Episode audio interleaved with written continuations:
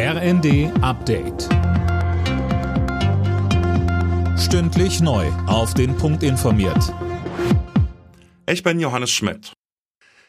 Die jüngsten Äußerungen von Ex-US-Präsident Donald Trump zur NATO sorgen bei Bundeskanzler Scholz für Unverständnis.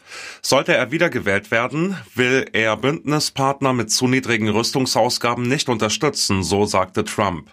Derartige Aussagen seien einzig und allein im Sinne Russlands, so die Reaktion von Kanzler Scholz. Es gehört zu den Grundlagen der NATO, dass wir füreinander einstehen, dass wir jeden Zentimeter des Territoriums eines NATO-Mitglieds verteidigen.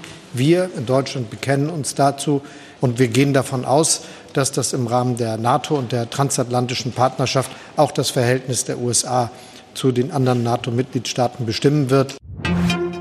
Der Rüstungskonzern Rheinmetall steigert seine Munitionsproduktion durch eine neue Fabrik in Deutschland. In Niedersachsen fand der Spatenstich statt.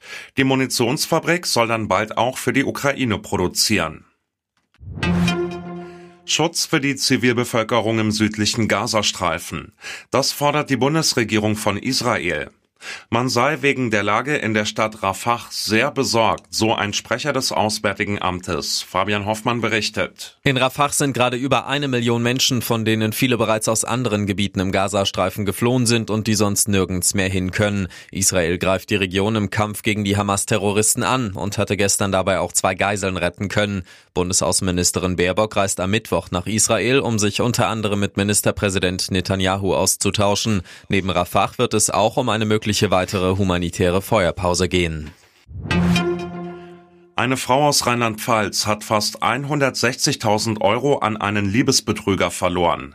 Der hatte sich als Schauspieler aus den USA ausgegeben und vier Jahre lang mit den Gefühlen der 54-Jährigen gespielt, um an ihr Geld zu kommen. Alle Nachrichten auf rnd.de